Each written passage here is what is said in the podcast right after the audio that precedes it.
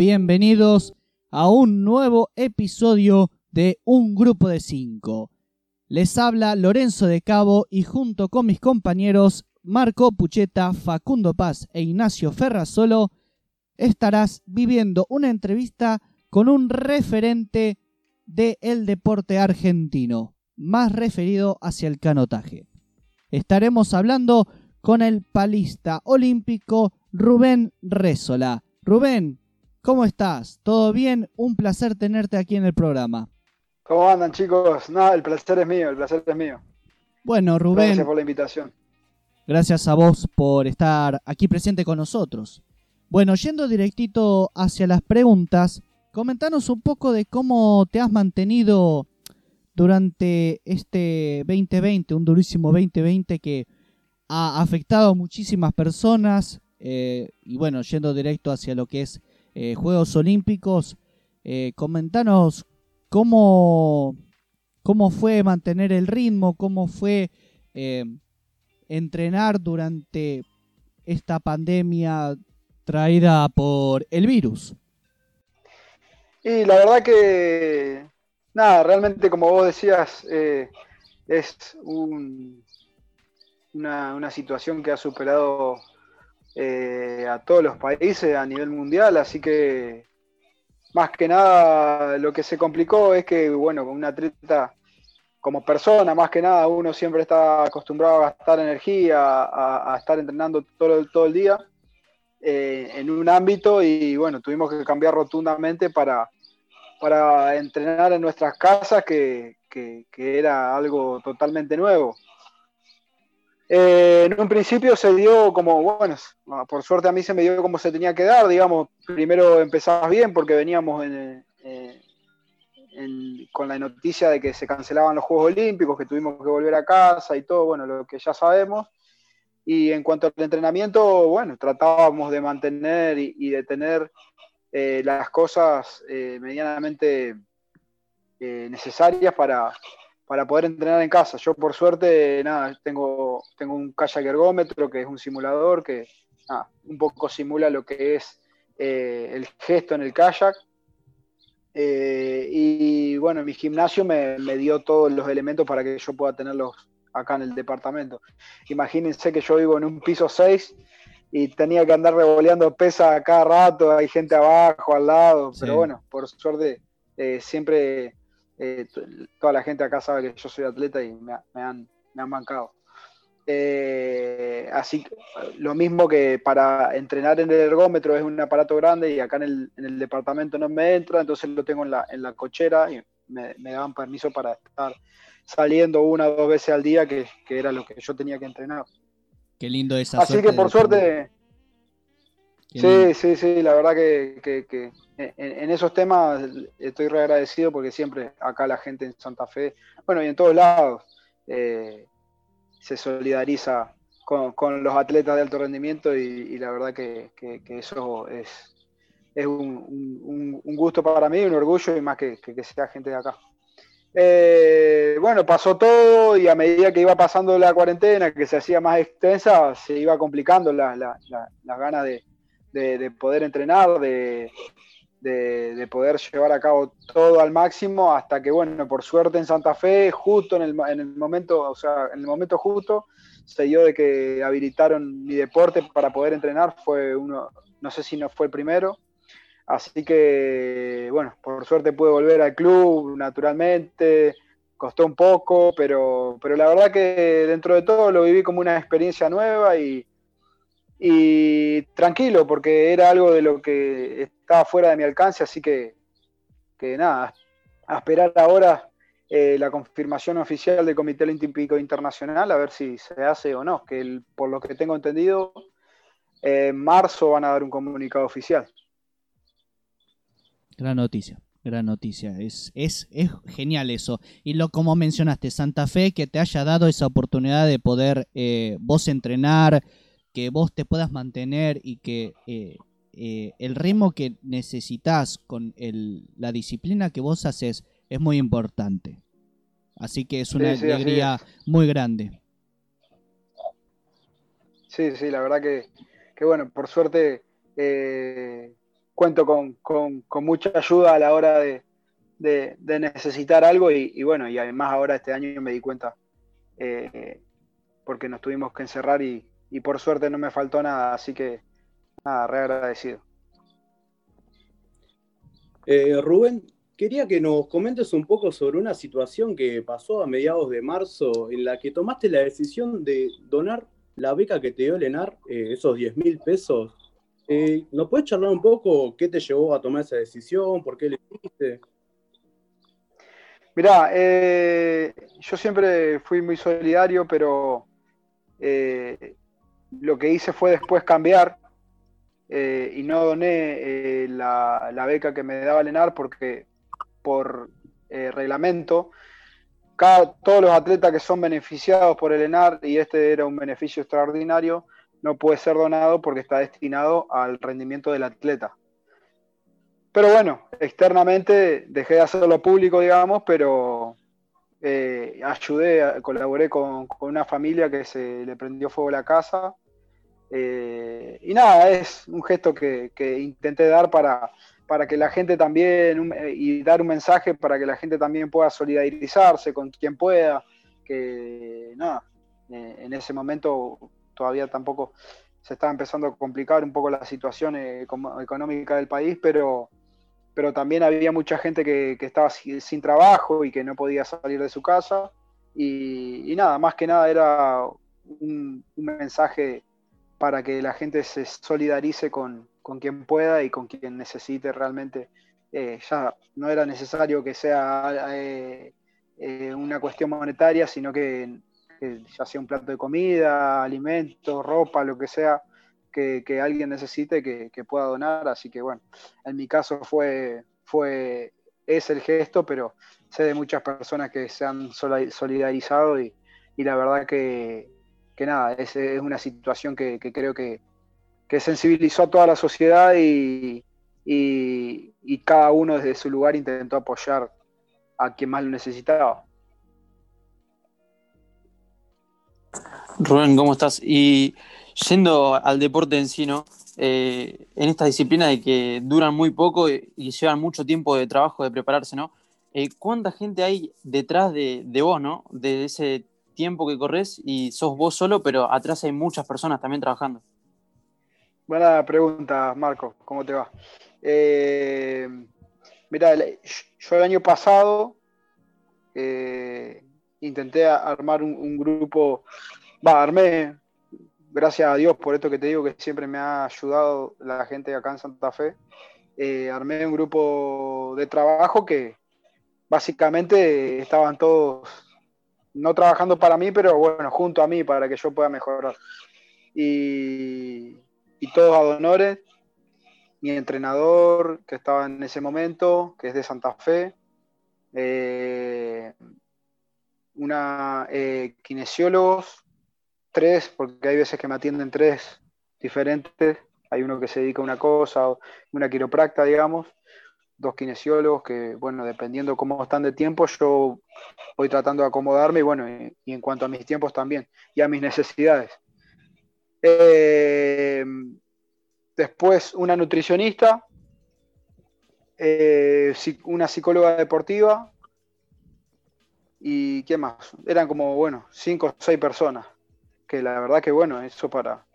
Eh, durante esos meses estuve entrenando como, como un atleta profesional, por ejemplo, un tenista o algo así. Eh, bueno, después me fui a concentrar a Buenos Aires, no, estaba entrenando eh, con la selección argentina en Buenos Aires. Pero eh, en, concentraciones también esto se asemeja y, hay un grupo de personas siempre trabajando en conjunto para que, bueno, uno pueda cumplir sus objetivos.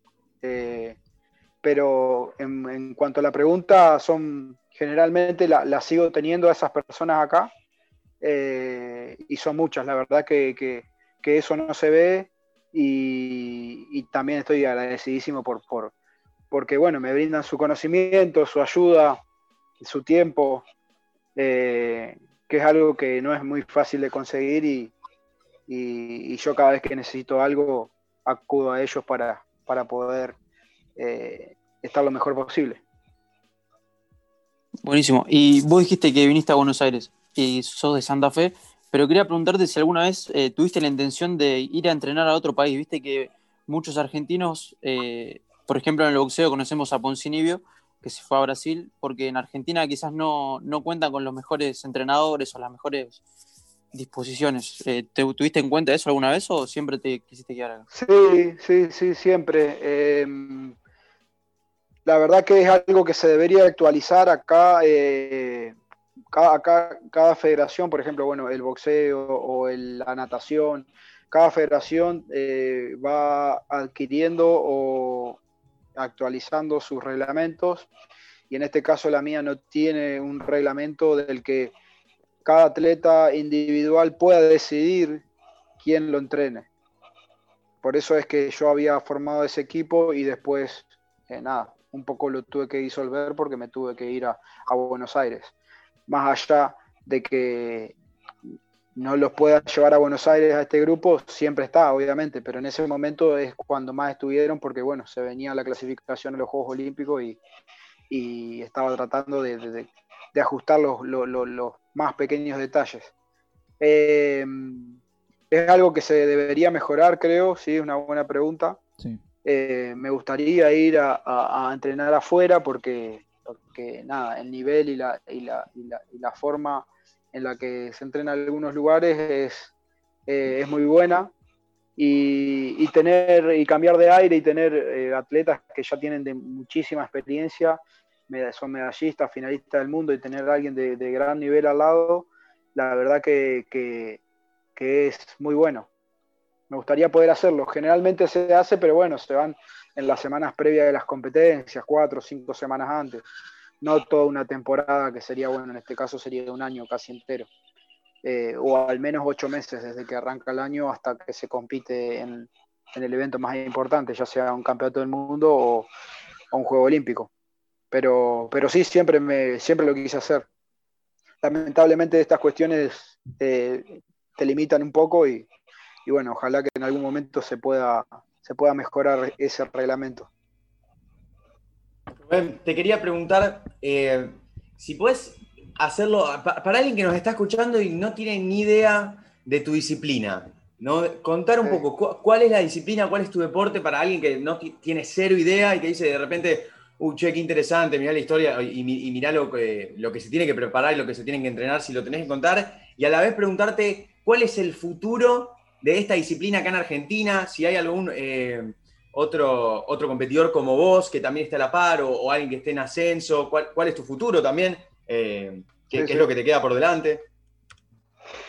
Bueno, esto simplemente yo trato de, simplificarlo eh, en pocas palabras. Mi, mi, deporte es el kayak eh, en, competencia de kayak olímpico, de que se, bueno, se rema para adelante en, un bote finito, no se rema para atrás, no es remo, es canotaje, es como el kayak o remar en una piragua como remaban eh, los esquimales antes. Y, y, en mi caso, yo, bueno, soy velocista, compito sobre 200 metros desde que tengo 19 años más o menos. Tengo, ahora tengo 29, hace 10 años. Y bueno, se utiliza un remo. En, este, en, mi caso yo uso un remo de carbono hecho a mi medida. Eh, y, cada, cada, persona tiene su, su, estándar en pala. Puede elegirla según la fuerza y, cuál le quede cómoda. Pero en el caso de que, por ejemplo, alguna persona quiera hacerlo de paseo, puede tranquilamente utilizar algún kayak de esos de, plástico que, la verdad que, va muy bien. Eh, los conozco muy bien porque tengo uno a veces para salir a pasear y, una empresa muy conocida que es, Atlantic Kayak, fue sponsor mío y, tiene, son de los mejores. Conozco la fabricación y todo, por eso, por eso, por eso hablo. Y nada, consta de un remo que tiene un, un, palo y dos cucharas y uno va sentado y ahí se pone a paliar. bueno, los detalles técnicos después van, se van acomplejando un poco porque no es tan fácil, pero, pero sí, es, un deporte muy técnico, pero básicamente como, como para hacerlo recreativamente es un deporte muy lindo.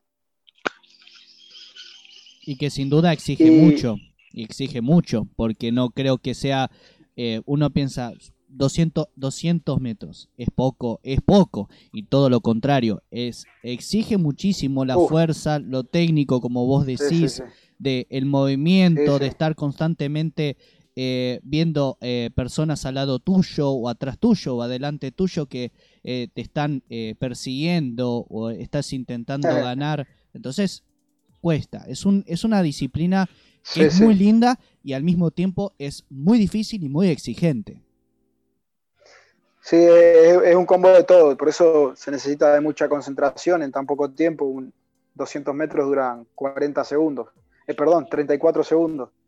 Eh, así que bueno, eh, es, un, es, un, combo de todo, es explosivo y también tiene mucha resistencia porque por más que se piense que es todo pa pa pa, no. Y, y perdón, Ignacio me había hecho otra consulta. Sí, sí, sí. ¿Qué es lo que queda por delante para vos y qué es lo que queda por delante para el deporte en Argentina? Si hay algún otro deportista que, esté en ascenso, ¿cómo, cómo va el, la en Argentina? Eh, bueno, en cuanto a, los deportistas, hay, varios formándose. Eh, hay, un chico que ya clasificó, que rema a mil metros, que ya clasificó a los Juegos Olímpicos. Eh, la verdad que bueno, es un chico que anda muy bien. Se llama Agustín Bernice. Y, bueno, después hay, un gran equipo de, chicos que tienen, que tienen buen nivel, tanto también en, en mi distancia, en los 200 metros, eh, se ha formado un grupo de 3, 4 personas que, bueno, estamos para, poder eh, competir entre nosotros y, tratar de elevar el nivel eh, lo más que se pueda. y chicos chiquitos realmente no, no, estoy actualizado, sino más que nada que es, lo que veo en el equipo de mayores, pero hay una linda camada así formándose. Estaría bueno, yo, yo como siempre digo, el día que me toque retirarme voy a hacer un poco más. Y bueno, ahora también soy militante de mi deporte porque me gusta mucho, es un deporte que se vincula mucho con la naturaleza, que, bueno, abre un poco la mente a la hora de estar eh, en el medio del río, poder relajar y, todo, la verdad que, lo náutico a mí me encanta. Y, siempre trato, bueno, de difundir el deporte eh, lo más que se pueda. Y para mí, que, cuanta más gente sepa remar y estén en un kayak, mejor, porque, porque veo que cada año se van sumando mucho y, la verdad que está bueno. Eh, en el verano eh, cada vez más gente se interioriza por tener un kayak, eh, siempre buscan las opciones, si hay alguna, alguna escuelita de otra no. Eh, o por ejemplo, yo entreno en un lago, hay gente que le gusta el lago, hay otra gente que le gusta el río y se va al río. La verdad que, eso está bueno. Eh, yo lo vivo y, veo la, gente que viene, que viene a entrenar en el verano y, la verdad que bueno, sale muy pocas personas porque la verdad que es un deporte que a la hora de, competir es, muy sufrido porque bueno, eh, pega el sol en el verano y en el invierno hace mucho frío y, en, este, en, este deporte te mojás, te mojás, literalmente te mojás entero. Y, y bueno, te tiene que gustar mucho, te tiene que gustar mucho, pero, pero bueno, esa es la intención, que a medida que, vayan pasando los años siga creciendo el deporte en, estos últimos años, después de que eh, nosotros con mi compañero Miguel Correa dimos un gran paso en, la final olímpica en Londres. Eh, ha, trascendido bastante el canotaje a partir de ahí. Y bueno, y a medida que fueron pasando los años, los, próximos Juegos Olímpicos y los Juegos Panamericanos también, así que por ese lado recontento. Y en cuanto a mi futuro, la verdad que no sé qué voy a hacer mañana. no, pero no, no. Eh, la verdad que todavía no, no, lo tengo muy, muy, muy pensado a eso. Eh, sí estoy tratando de, estudiar, eh, me inscribí en una carrera de kinesiología hace dos años, que bueno, la llevo ahí de a poquito, de a muy poco. Este año no me inscribí en la facultad, por ejemplo, por, pensar que, se hacían los Juegos Olímpicos y después, eh, bueno, por un poco la incertidumbre que había, si se hacían los Juegos Olímpicos o no, no volví a inscribirme, eh, pero la intención es retomar. Y por no, bueno, por no volver a reinscribirme en la facultad, em, empecé a hacer un curso de masajista porque me gusta mucho, pero otra de mis pasiones son los fierros, a mí me gustan mucho los autos. Bueno, desde chiquito siempre he mandado mano ahí, autos, motos, y tengo muchos amigos que tienen taller y todo. Eh, así que bueno, un poco ese, ese es mi hobby. Y bueno, seguramente mi futuro esté destinado por ese lado, digamos, el día que, me retire del deporte, eh, puede ser que, puede ser que, esté eh, más ligado también a la rama del deporte que es eh, la kinesiología. Y también algo que me gustaría es, trabajar sobre la gestión de, los deportes en conjunto, que hay, que con la experiencia que, que uno gana como deportista, eh, creo que no hay cosa más linda que tratar de transmitir lo que, lo que uno vivió y mejorar lo que uno, lo que uno ha vivido. Así que, ¿por qué no tratar de estar un poco en gestión deportiva? Eh, eso me gustaría. Pero bueno, eso en un futuro, más adelante, la verdad que, todavía no se me cruza por la cabeza y, tengo, tengo la posibilidad de, poder ir a un nuevo Juego Olímpico, así que voy a tratar de, concentrarme en eso y después, bueno, veré. Quizá toque el año que viene, no, no sé, o el otro, o quizá el próximo ciclo, pero creo que está más cerca que lejos la cuestión de mi futuro, eh, lejos del deporte, así que, que, bueno, cuando ya generalmente, como siempre dicen los atletas, cuando la cabeza, que lo principal se canse, eh, diré, bueno, hasta acá llegué y, y, así, y así será, ¿no? Yo creo que, a uno como atleta eh, le tocan vivir momentos muy lindos y, aprenden un montón de cosas, un montón de cosas que, no se aprenden prácticamente en ningún lado.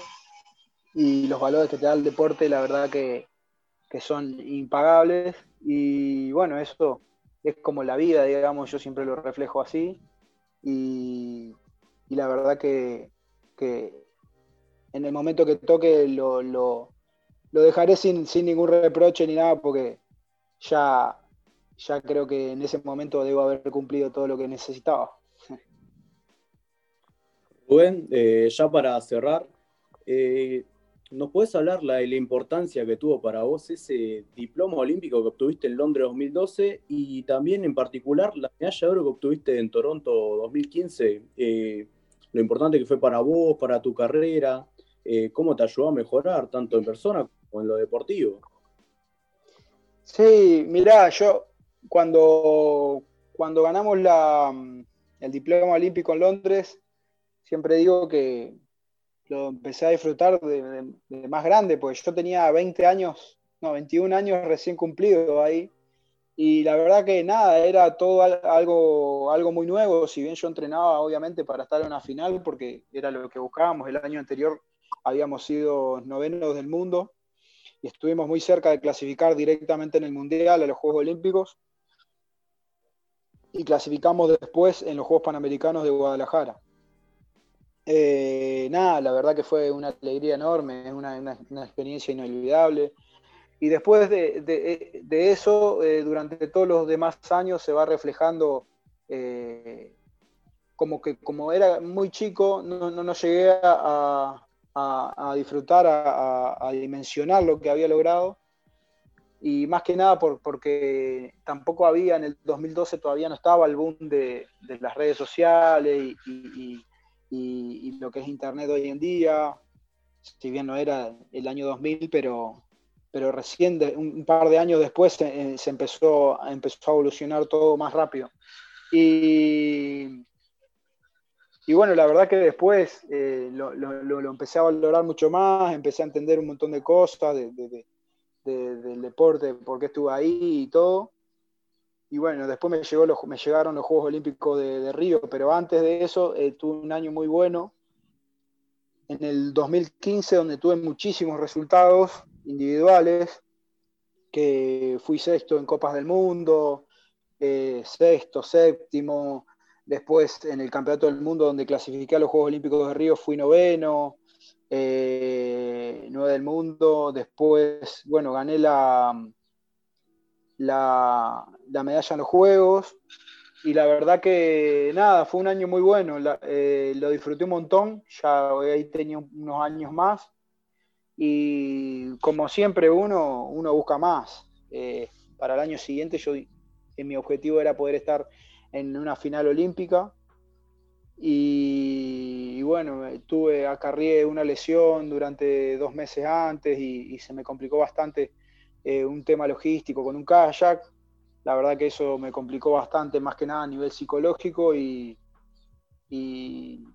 no sentí que pude dar todo lo que tenía en, esos Juegos Olímpicos, pero así todo lo disfruté un montón porque gracias a Dios me pude ver toda mi familia, mis amigos y, y eso es la diferencia que hay entre un juego olímpico y otro, que quizá, por ejemplo, en el otro estaba más solo y, conseguimos un resultado muy bueno, el mejor de la historia hasta ahora, y, el único porque fue en doble.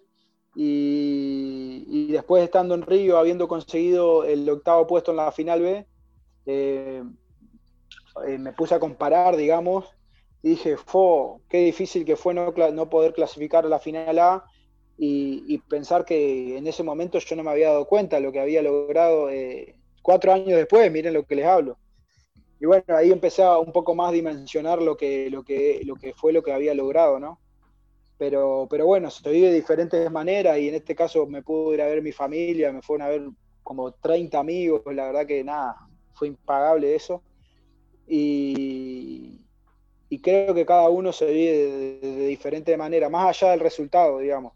Eh, clasificar un Juego Olímpico en mi deporte y en tantos otros también es muy difícil, muy difícil, porque en el año previo tenés que estar entre los nueve mejores del mundo, o sea, eh, quedaste fuera de la final y ya está, no, no, no tenés chance. Y, y, sí o sí hay que estar en muy buen nivel el, día, el año anterior y el año posterior también, que es algo muy complicado. Eh, siendo un, país donde hay veces que se complica un poco el tema económico y más en, nuestros deportes.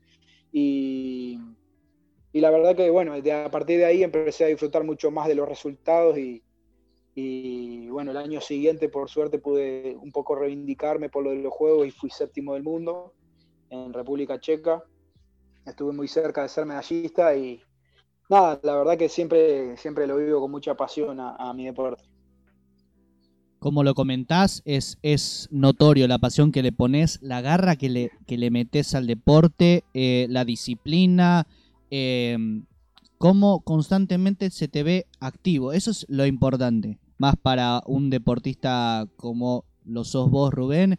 En ese sentido se te nota eh, eso y que lo disfrutas. Eso es lo lindo del deporte, que se tiene que disfrutar, que se tiene que, que como decís, la experiencia, lo que es el contacto con la naturaleza, el poder mojarte. O sea, son lindas cosas. Eso es, muy, es muy lindo eso y que se pueda eh, difundir eso, que se pueda mostrar eso, que hay eh, mucha, mucho disfrute, mucha experiencia, mucho corazón, mucha garra, em, que hay todo eso en el deporte, es muy importante y que Rubén vos lo, estés explicando con esto, ayuda un montonazo. Rubén, te agradecemos un montón eh, por tu participación en el programa. Eh, te dejamos libre, que seguramente tendrás eh, ahora más personas para ver que, como comentaste en, el programa. Así que bueno, muchas gracias por. No, pero tranqui, justo, justo coincidió hoy, así que bueno, pero, pero yo les agradezco la invitación a ustedes. Tienen un muy buen grupo y cuando quieran salgan a remar, muchachos. Estaremos. La verdad que yo hice en Bariloche un tiempo y me encantó. Y la verdad que me encantó. Es, un, oh. lindo, es un lindo contacto con la naturaleza. Coincido con vos en todo, en todo sentido. Bien, muchachos, bien, bien. Bueno, chicos, un gusto. Un gusto grande por tenerte, así que saludos. Gracias, gracias. Hasta luego. Rubén, chao. Chao, chao. Bueno, ahí pasaba el palista olímpico Rubén Rézola. La verdad que eh, su ética de trabajo es muy inspiradora, su garra, su corazón. Eh, es lindo tener una charla con él y que eh, es inspiradora y que sería lindo eh, difundirla hacia la gente, a las personas que quieren realizar este tipo de deportes. Un grosso. La verdad que fue, fue increíble tenerlo acá. además de, la experiencia olímpica que trae consigo y, toda la, como decías, Loren, lo destacaba recién, toda la pasión que le pone. Eh, no sé, te, lo transmite. Me dio ganas de salir a remar, te lo digo fija. a mí también, la verdad que sí, eh, me da ganas de volver a remar. Te conecta muchísimo con la naturaleza, como él comentó en reiteradas ocasiones. Bueno, se terminó este nuevo episodio de Un Grupo de Cinco. Les habla Lorenzo de Cabo y junto con mis compañeros Marco Pucheta, Facundo Paz e Ignacio Ferrazolo, nos estaremos despidiendo y nos veremos en una nueva ocasión. Chau chau.